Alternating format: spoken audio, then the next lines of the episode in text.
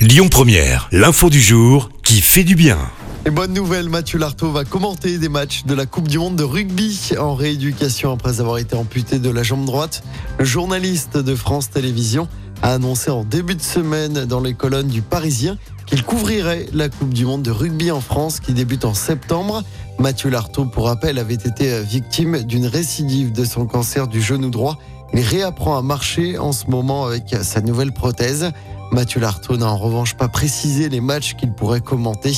Dix matchs seront diffusés par France Télé. On retrouvera notamment France-Namibie le 21 septembre, mais aussi un quart de finale programmé mi-octobre.